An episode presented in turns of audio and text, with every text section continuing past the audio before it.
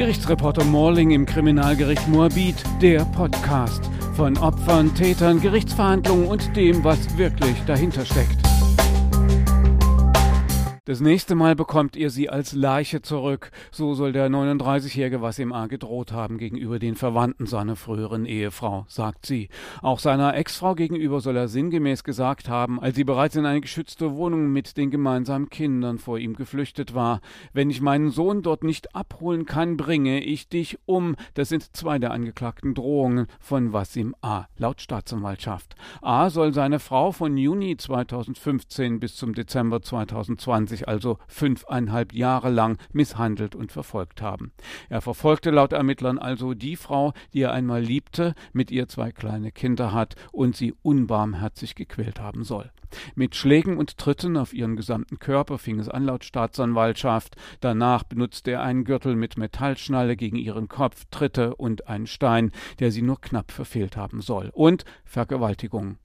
Sie sei ins Kinderzimmer vor ihm geflüchtet, sagt die frühere Ehefrau von A. Und selbst in der geschützten Wohnung soll er ihr und den beiden kleinen Kindern nachgestellt haben. Ich schicke dir Leute, die dich verscharren werden. Ich werde dein Gesicht zerschneiden, sagt Wasim A. am Telefon seines Sohnes, so die Ermittler.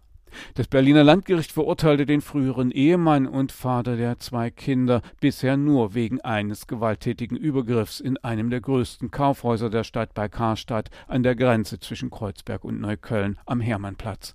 Anderthalb Jahre Gefängnis lautet das inzwischen rechtskräftige Urteil, weil A seiner Ex-Frau mit voller Wucht einen Kopfstoß in dem Kreuzberger Kaufhaus versetzte, ihr Nasenbein brach und sie blutüberströmt zu Boden ging. Daraufhin zog er sie an den Haaren Meter weit über den Boden, bis der Wachschutz eingriff. Die beiden gemeinsamen Kinder seien völlig verschreckt zu, ebenfalls ein Familienhelfer, denn eigentlich sollte man gemeinsam einen Termin beim Familiengericht wahrnehmen, dort sollte es ums Umgangsrecht des Vaters mit den beiden gemeinsamen Kindern gehen. Rechtsanwältin Christina Klemm vertritt die frühere Ehefrau des Angeklagten Wasim A. Die Anwältin arbeitet als Rechtsanwältin in Berlin, ist sowohl im Familienrecht als auch dem Strafrecht Expertin und vertritt Frauen in beiden Bereichen. Zum Beispiel seit 1996 als Nebenklagevertreterin von Opfern sexualisierter und rassistisch motivierter Gewalt im Prozess gegen ihre mutmaßlichen Peiniger. Sie ist eine ausgewiesene Expertin, war unter anderem auch Mitglied der Expertenkommission zur Reform des Sexualstrafrechts des Bundesministeriums der Justiz und für Verbraucherschutz. Sehr gern arbeite sie auch rechtspolitisch, sagt sie.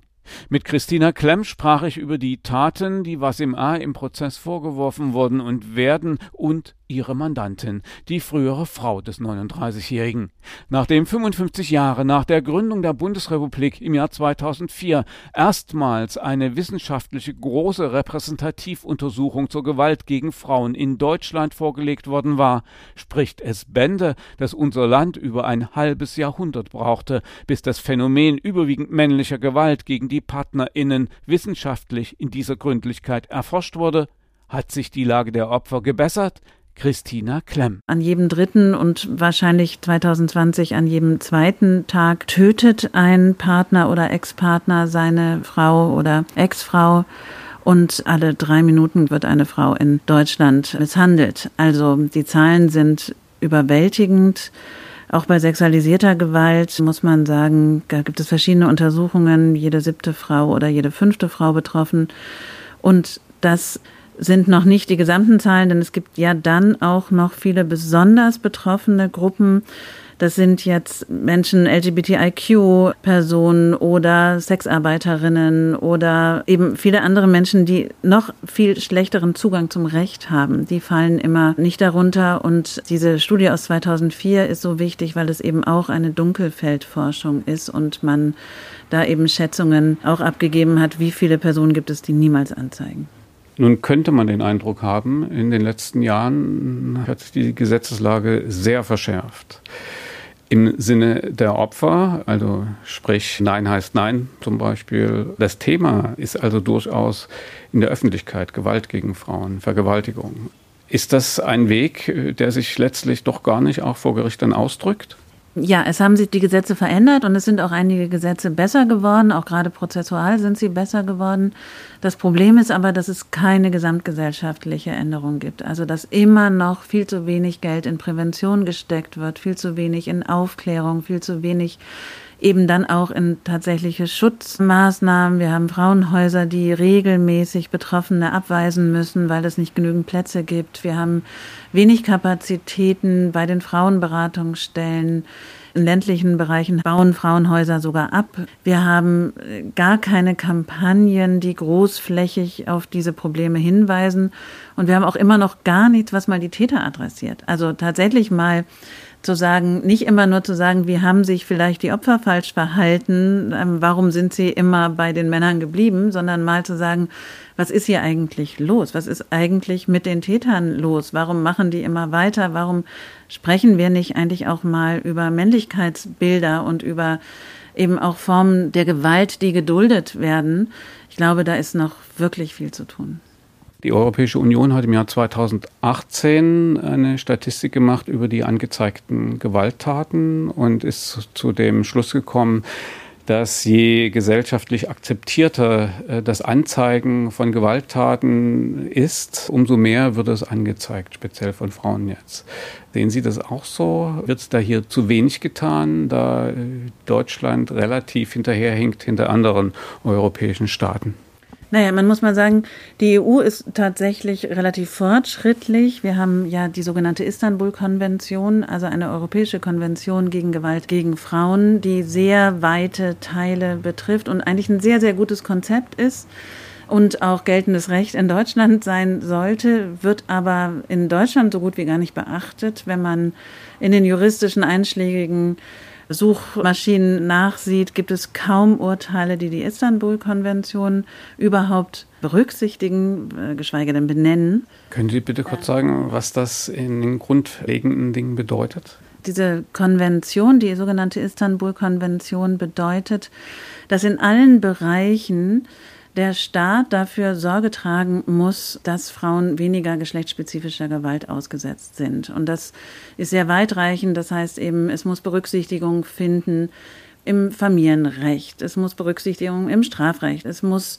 bestimmte Opferschutzmaßnahmen geben. Es gibt einen Schlüssel, wie viele Frauenhäuser eigentlich pro Einwohnerinnenzahl gestellt werden müssen, etc. Also es ist eine sehr weitreichende Konvention, das wird auch überprüft. Deutschland hat das ratifiziert, dieses Abkommen auch relativ spät erst. Dafür wurde das Sexualstrafrecht geändert, weil das damals noch bestehende Sexualstrafrecht nicht der Istanbul-Konvention genügte. Aber ansonsten hapert es noch sehr an der Umsetzung. Zum Beispiel haben wir immer noch keine strukturierte, zum Beispiel Hochgefährdungseinschätzung. Ja? Also in Fällen, in denen man sagen würde, hier muss man davon ausgehen, dass tatsächlich die Frau einer Gefahr für ihr Leben ausgesetzt ist. Gibt es in anderen Ländern schon längst einen richtigen Plan quasi, welche Behörden da wie miteinander zusammenarbeiten müssen und wie man die Betroffene schützen kann? Das gibt es in Deutschland nicht. Also das gibt es manchmal in manchen Bundesländern oder in manchen Städten auch, aber das gibt es eben nicht strukturell. Und da gibt es ganz viele Punkte oder im Familienrecht ist es auch immer noch so, dass gerade die Frage, wie ist es, wenn es Gewalt gab? Also der klassische Fall, ja, der Mann schlägt die Frau und die beiden haben zusammen Kinder. Wie ist es dann eigentlich mit dem Umgang geregelt? Da gibt es immer noch keine Konzepte. Also es gibt viele Ideen, aber es wird nicht umgesetzt und überhaupt nicht strukturiert. Ich würde jetzt gerne noch fragen, warum das so ist, dass da Deutschland so hinterherhinkt, warum es nicht umgesetzt wird. Ich würde aber gerne erst mal zu dem Fall kommen, wo es ein erstes Urteil gibt. Ein Mann, der mit seiner Frau aus Syrien kam und fünfeinhalb Jahre sie vergewaltigt und misshandelt haben soll, ist verurteilt worden, dass er sie durch Karstadt am Hermannplatz mit einem Kopfstoß schwer verletzt hat. Ihr Nasenbein ist gebrochen und äh, danach schleifte er sie an den Haaren meterweit. Und die Kinder haben das alles gesehen. Eigentlich ging es ja, was Sie auch eben sagen, um den Umgang es war ein Treffen vor der Gerichtsverhandlung, vor dem Familiengericht. Er hat es eingeräumt, hat allerdings auch gesagt, dass sie ihn beschimpft hat und gewalttätig war ihm gegenüber. Die Frau soll laut der Anklage der Staatsanwaltschaft äh, über fünf Jahre gelitten haben in der Beziehung, in der Ehe. Wie ist denn da mit ihr umgegangen worden? Ist es so, dass man sagen kann, äh, sie wurde in Obhut genommen vom Staat, der das Gewaltmonopol ja hat und sie dann schützte vor der Gewalt ihres Mannes? Und man muss dazu sagen, der Vorsitzende Richter sagt doch im Urteil, dass ja seine Gewalttätigkeit eigentlich sich schon gezeigt hat, nicht nur durch die Tat, die verurteilt wurde.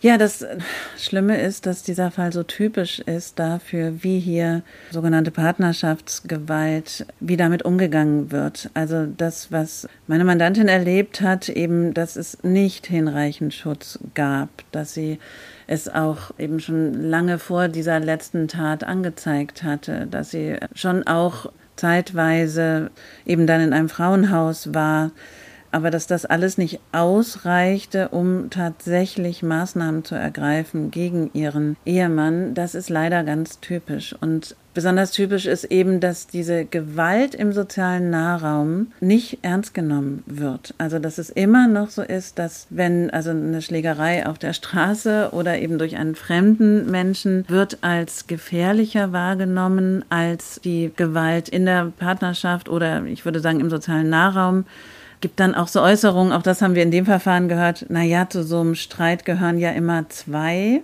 So, das ist auch häufig so eine familienrechtliche Betrachtung, dass es dann eben heißt, na ja, also sie wird ihn schon provoziert haben oder das war eben eine schwierige, turbulente Beziehung, diese Dinge und nicht, dass es ganz klar ist, in dem Moment, in dem es physische Gewalt gibt, ja, über psychische Gewalt sprechen wir überhaupt nicht, wenn es physische Gewalt ist, dass es dann eben nur einen gibt, der hier auch der Schuldige ist und der auch zur Rechenschaft gezogen werden muss oder eben gegen den erhebliche Maßnahmen ergriffen werden. Und ich bin ja gar nicht so eine große Befürworterin von besonders hohen Strafen oder so, sondern tatsächlich zu überlegen, wie kann man das verhindern? Was müssen für Maßnahmen ergriffen werden? Was gibt es für Täterprogramme? Was können wir machen?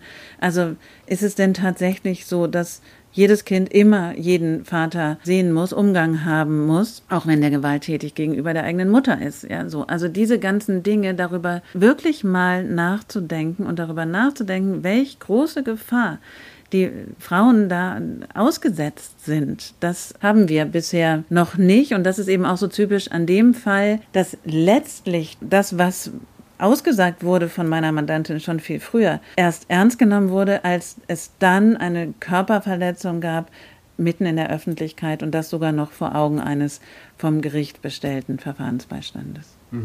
Man muss sich die Lage mal ja noch ein bisschen genauer vorstellen. Eigentlich die Ohnmacht, die da besteht. Da kommt jemand als Flüchtling mit seinem Mann aus Syrien, eine Frau, und sie leben in Flüchtlingsheimen. Später haben sie ihre eigene Wohnung und sie können natürlich kein Deutsch, wissen natürlich auch nicht, kulturell bedingt auch, wie das Bild der Frau hier ist. Das heißt, sie muss Hilfe rufen. Wie hat sie denn das versucht, als ihr Mann wohl immer wieder Übergriffe begangen hat? Und wie war die Reaktion dann? In Deutschland? Ich glaube, also ich glaube, dass die Gewalt gegen Frauen jetzt auch in den verschiedenen Herkunftsländern auch nicht geduldet wird, aber es gibt andere Mechanismen, um diese dann möglicherweise zu verhindern. Also es gibt dann eben vielleicht Familienstrukturen, in denen dann jemand intervenieren kann. Und das Problem ist, dass eben Menschen, die hierher geflohen sind, häufig diese Strukturen nicht haben und nicht mehr eben andere Möglichkeiten haben zu intervenieren, außer über staatliche Stellen. Und das ist zum einen die Frage, wie ist denn der Zugang? Wer guckt überhaupt dahin? Was gibt es, also gerade in geflüchteten Unterkünften, was gibt es da für Anlaufstellen für Frauen, für Möglichkeiten? Wie sehr wird es auch hingenommen? Muss man ja auch sagen, die Situation in diesen Unterkünften ist natürlich für alle Beteiligten auch Stress. Da ist es, gibt es viel Gewalt auch untereinander, jetzt nicht nur innerfamiliär, sondern auch sonst.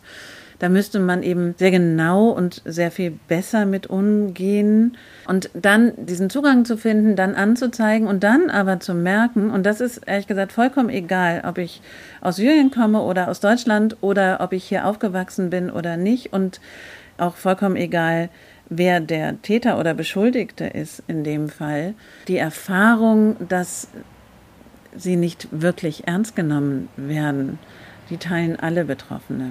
So, dann gibt es, und zwar, ich würde jetzt gar nicht sagen bei den einzelnen Polizeidienststellen, denn auch da gibt es sehr engagierte Polizeibeamtinnen und Beamten, die sagen, doch, wir müssen das hier verfolgen. Aber dass da tatsächlich schnell etwas passiert, das ist leider nicht so, sondern gerade in diesen Verfahren ist es häufig so, dass es viele, viele Anzeigen gibt und der Täter einfach immer weitermachen kann, weil er einfach nichts spürt. Ja, also es gibt keine schnelle Intervention. Und es gibt eben dann immer parallel in diesen Verfahren mit den Kindern einerseits das Ermittlungsverfahren, das dümpelt vor sich hin, würde ich mal sagen, und andererseits das Familienverfahren, das darauf drängt, dass jetzt endlich mal wieder Umgang ist oder dass es schnellen Umgang gibt. Und dass das nicht zusammengeführt wird und nicht gemeinsam betrachtet wird, ist ein ganz großes Problem. Die Frau hat ja schlimme Gewalt erlebt, wenn das stimmt, was in der Anklage steht. Das muss man nicht alles im Einzelnen aufzählen, aber sie ist beschimpft worden, ihr ist äh, gedroht worden, er drohte ihr, ihr das Leben zu nehmen. Er schlug sie, er trat sie am ganzen Körper laut Anklage und das, wie gesagt, über fünfeinhalb Jahre. Neun Fälle dieser Art sind angeklagt, der zehnte ist heute verurteilt worden. Die Sache, die brutale Tat, die in Karstadt am Hermannplatz in Berlin geschah. Die Kinder standen daneben in diesem Fall und die Kinder sind ja auch noch Leidtragende, die auch ein Muster einer Beziehung, wie man sie führt, vielleicht vorgelebt bekommen. Sie waren damals acht, neun Jahre alt ungefähr, ein Junge und ein Mädchen. Sie sagten schon, es wird spät reagiert, es wird zögerlich reagiert. Was müsste da passieren? Oder in dem konkreten Fall, was hätte da früher passieren müssen? Immerhin war ja ein Bestellter vom Gericht dabei, ein Bestellter Vormund? Nee, kein Vormund. Das sind die sogenannten Anwälte der Kinder. Das sind häufig Psychologinnen oder Sozialarbeitende, die in einem familiengerichtlichen Verfahren die Position des Kindes wahrnehmen sollen und dann eben auch mit den Eltern Gespräche führen und dann Empfehlungen abgeben für Familiengerichte, wie das Familiengericht seine Entscheidung treffen sollte. Und das ist vielleicht auch ein Teil des Problems, dass diese Verfahrensbeistände natürlich eigentlich eine sehr spezifische Ausbildung bekommen müssten und Fortbildungen, wie es bei diesen Gewaltfällen eigentlich zu intervenieren. Und wir haben das ganz häufig, das war auch in diesem Verfahren so, dass es eben heißt, ja, okay, da ist Gewalt vorgetragen, ich kann es aber nicht verifizieren, das sagt ja nur die Frau, also interessiert es mich eigentlich auch nicht. Ich gucke nur, wie kann man hier wieder einen Umgang herstellen. Und das finde ich ist eines der ganz großen Probleme. Wenn Gewalt vorgetragen ist, müssten die Familiengerichte sehr genau eruieren, was ist hier eigentlich passiert. Sie müssten auch die Kinder befragen dazu, gab es denn hier Gewalt? Habt ihr die miterlebt? Und nicht immer mit dem obersten Ziel, es muss sofort Umgang stattfinden, sondern tatsächlich mal zu gucken, was ist gut für diese Familie. Ja, also ich würde ja im Gegenteil sagen, jemand, der gewalttätig gegenüber seiner Frau ist, ist auch nicht erziehungsgeeignet. Ja, so, der vermittelt ja etwas, also zum einen ist er konkret gefährlich für die Frau, ist er womöglich auch gefährlich für die Kinder. Die Kinder haben meistens das miterlebt, entweder direkt, indem sie anwesend waren, oder eben indirekt, weil Kinder spüren das ja, die spüren auch die Angst, die dann eben die Mutter vor dem Vater hat. Also die Kinder sind immer mit betroffen in diesen Fällen und tatsächlich zu gucken, was brauchen diese Kinder und was braucht auch diese betroffene Frau, damit es ihnen wieder besser geht und damit das in Zukunft nicht passiert. Denn wir wissen auch, dass sich das fortsetzen kann. So, also dass Kinder, die erlebt haben, die in ihrer Kindheit Gewalt erlebt haben bei den Eltern, dass sie das eher dazu, also dass, dass es ihnen passiert, dass sie wieder in eine gewalttätige Beziehung kommen. So, weil das eben jetzt aus kindlicher Sicht eine unglaublich ambivalente Situation ist. Also den, den Vater, den sie eigentlich ja auch lieben, der auch eigentlich eine sehr positive Person ist, der ist gewalttätig gegenüber der anderen Person, die sie lieben. Und das selbst für sich hinzukriegen, ist natürlich unglaublich schwierig, hat massive Folgen für die Kinder und für ihr gesamtes Leben. Gut, die Vorwürfe der Frau gab es gegenüber dem Mann und trotzdem durften die Kinder ja ihren Vater sehen. Das geht doch dann eigentlich so nicht. Oder wie könnte es dann besser laufen, auch für die Kinder und natürlich auch für die Frau. Also im Moment ist die Idee des Familienrechts immer zu sagen, Umgang ist wichtig, es ist ein hohes Gut, dass die Kinder eben beide Elternteile sehen. Und um diese Gefahr zu bannen, machen wir begleiteten Umgang. So, da kann ja dem Kind nichts passieren. Schon das finde ich fragwürdig, weil die Botschaft, die davon ausgeht, von diesem begleiteten Umgang, ist ja, okay, also wir beschützen dich jetzt hier, dass dir da äh, nichts passiert, aber eigentlich ist es schon okay, was der gemacht hat, so.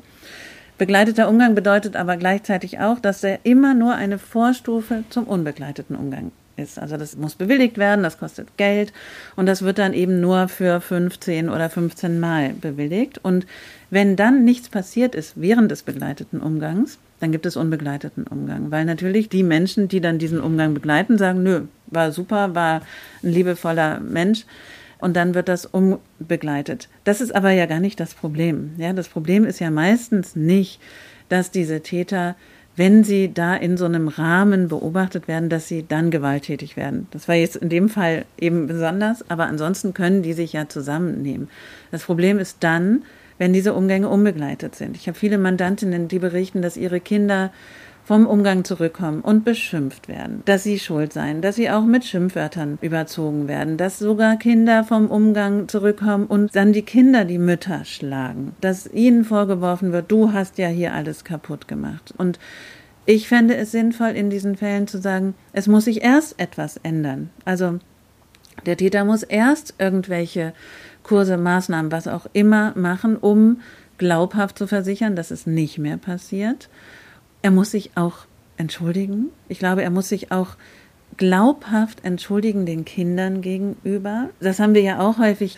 Dann gibt es hier vielleicht ein Geständnis im Strafgericht, aber dann kommt er raus und sagt, habe ich nur gemacht, damit ich hier eine geringe Strafe bekomme.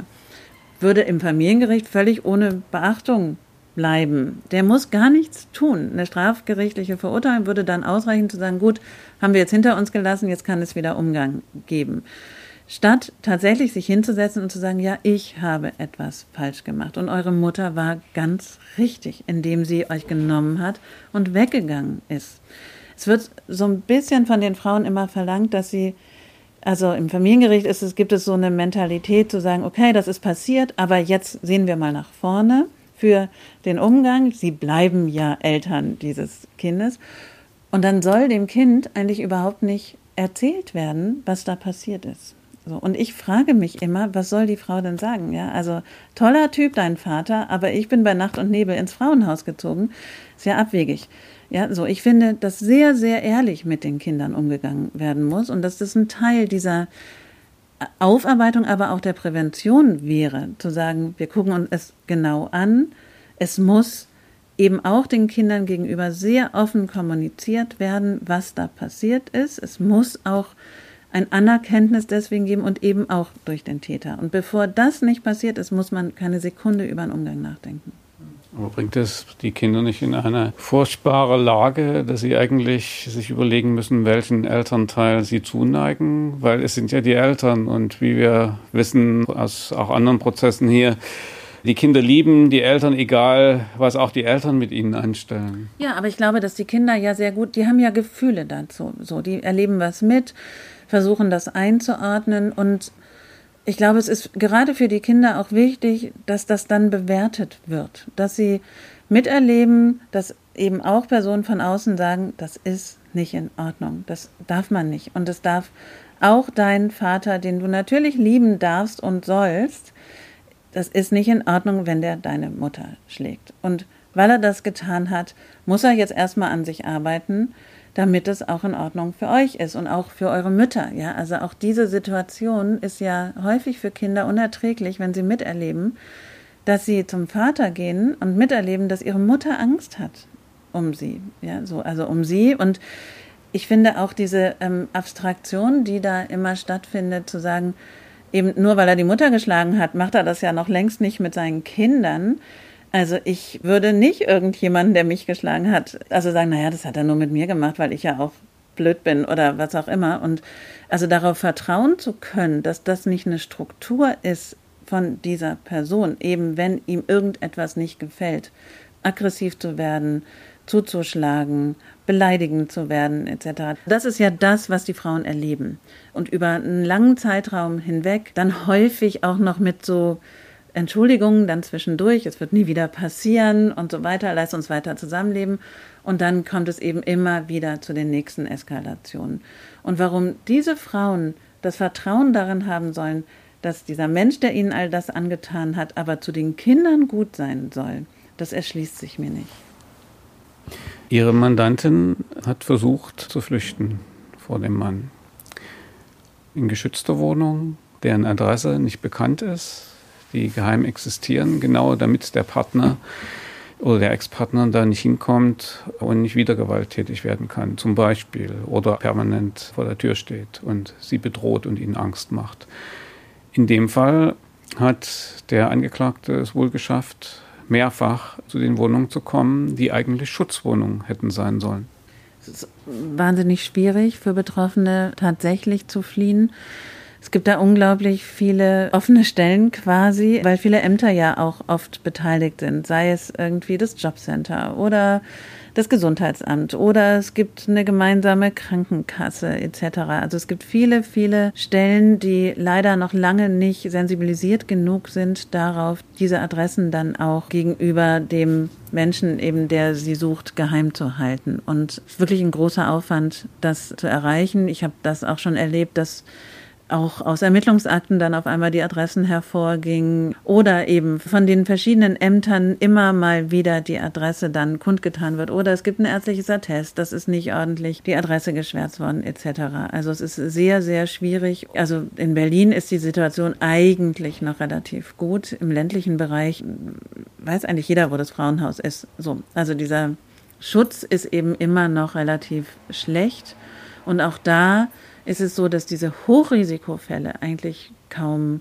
sinnvoll betreut werden können. Schutzmaßnahmen, wie man sie in anderen Bereichen hat, bei der organisierten Kriminalität zum Beispiel, dass Personen tatsächlich in Zeugenschutz kommen, das gibt es bei Partnerschaftsgewalt nicht. Aber die Aufgabe des Staates ist es, zu schützen, die Bürger, die Bürgerinnen und natürlich bei bedrohten Menschen dafür zu sorgen, dass sie nicht weiter Gewalt erleiden, die angenommen ist, äh, wenngleich noch nicht gerichtlich verurteilt. Ja, das wäre die Aufgabe des Staates, die wird hier nicht erfüllt. Ich glaube, dieser Unterschied, wie diese verschiedenen Deliktsbereiche auch bewertet werden, sieht man auch ganz gut an dem Beispiel, dass es ja auch staatliche Fonds gibt für bestimmte Opfer. Also Opfer von extremistischen Taten bekommen eine Geldzahlung durchaus vom Staat. Es gibt einen Fonds auch für Betroffene von sexuellem Missbrauch in der Kindheit. Es gibt überhaupt gar keinen Fonds für erwachsene Frauen oder für Menschen, die geschlechtsspezifischer Gewalt im Erwachsenenalter ausgesetzt sind. Da gibt es keinen Cent. Und äh, das finde ich sehr bezeichnend dafür, wenn wir eben sehen, wie groß aber dieses ge gesamte Feld ist. Muss sich ändern. Der Angeklagte, er ist immer noch der Ehemann, hat gesagt, ihre Mandantin sei eifersüchtig und sei ihm gegenüber gewalttätig geworden. Und das, was verurteilt wurde bei Karstadt in Neukölln, Kreuzberg, sei ein Ausrutscher gewesen. So ähnlich hat er es genannt. Was glauben Sie, was in einem Täter steckt? Was vermuten Sie nach Ihrer jahrzehntelangen Tätigkeit? Was ein Täter ist, der so etwas sagt und so eine lange Geschichte hat? Ich finde es immer unglaublich schwer zu sagen, was steckt in so einem Täter. Das, was man wahrnehmen kann, ist, dass dieser Angeklagte, wie viele andere auch, in der Lage dazu ist, äußerst brutal tätig zu werden und dass er offenbar nicht gestoppt werden konnte. Und ich glaube, man kann das nicht voraussagen. Ja, es wäre ja schön, wenn wir sehen würden, in dem steckt das und das und in dem steckt das und das, sondern was wir ja auch alle wahrnehmen müssen, ist, dass es kein bestimmtes Täterprofil gibt, sondern es gibt in jeder sozialen Herkunft, in jedem Berufsfeld, ob jemand arbeitslos ist oder jemand Chefarzt ist oder woher auch immer er kommt, es gibt in allen Bereichen vor allem Männer, die ihre Frauen schlagen und auch nicht damit aufhören. Der Vorsitzende Richter sagt im Urteil, der Angeklagte habe sich wie ein Steinzeitmensch verhalten, der seine Beute in die Höhle zieht. Damit meinte er, dass der Angeklagte seine Frau, die sich von ihm trennte, an den Haaren, nachdem er ihr das Nasenbein gebrochen hatte, durch Karstadt zog und die Kinder sahen das, natürlich sehr verschreckt, bis heute beeindruckt davon. Sie haben den Angeklagten jetzt auch ein paar Tage erlebt, neben dem, was Ihre Mandantin erzählt hat von ihrem Ex-Mann. Was haben Sie für einen Eindruck von ihm? Das ist relativ schwierig, finde ich, wenn man jemanden gegenüber sitzt im Gerichtssaal, daraus irgendetwas zu schließen. Ich habe ja meine Mandantin auch schon vor dieser Situation in Karstadt kennengelernt gehabt und ich hielt ihn von vornherein für äußerst gefährlich ihr gegenüber. Und das würde ich auch weiterhin so sagen. Also ich glaube, sie muss großen Schutz haben, wenn er irgendwann aus der Haft entlassen wird.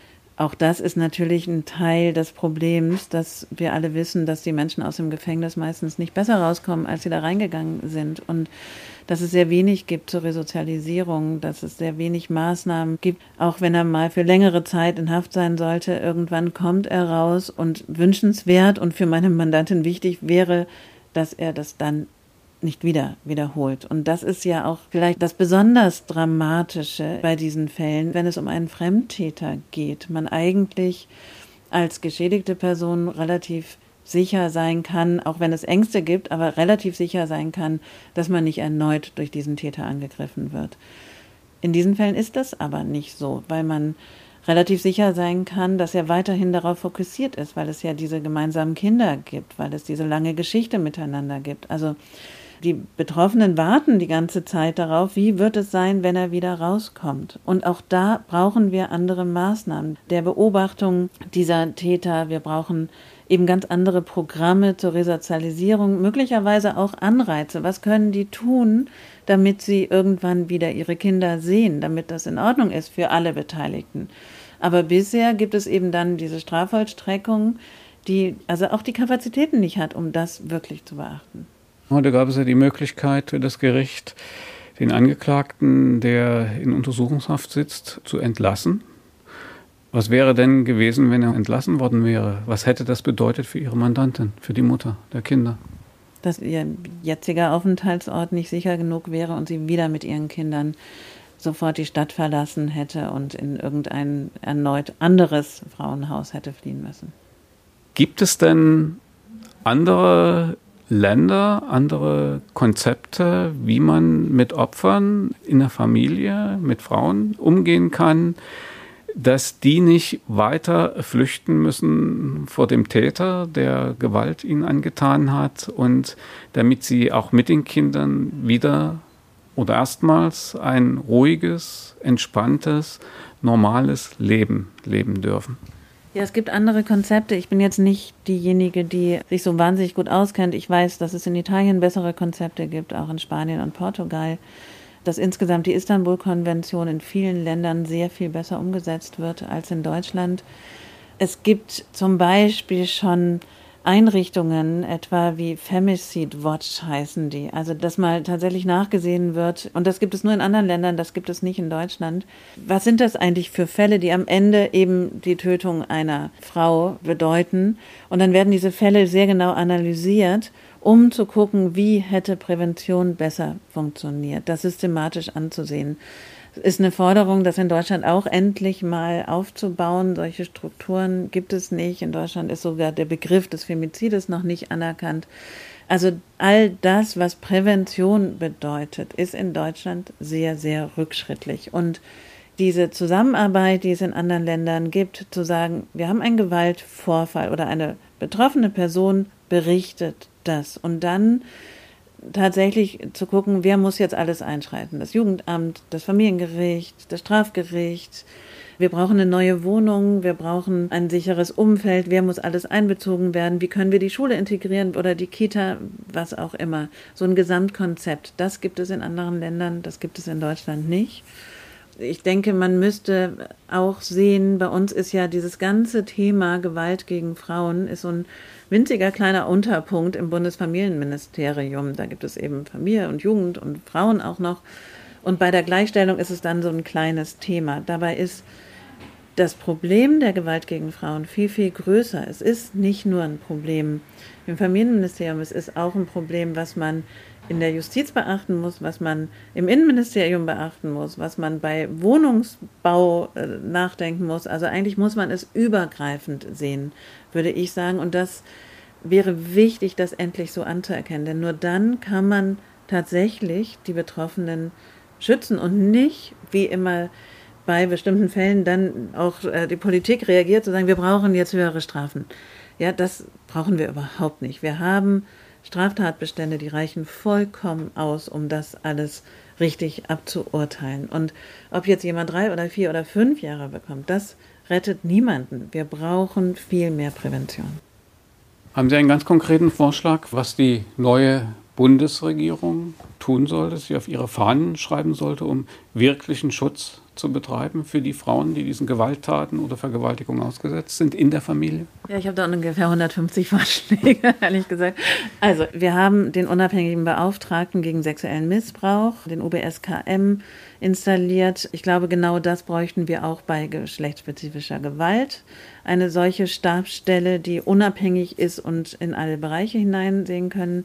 Wir brauchen viele Untersuchungen, die das Phänomen endlich mal betrachten. Wir haben keine ordentlichen Urteilsstatistiken. Wir haben keine aktuellen Studien über Gewaltbetroffenheit. Wir haben keine über Täterstrukturen. So in allen Bereichen fehlt es. Das brauchen wir. Wissenschaftsoffensive war das Wort, das ich gesucht habe.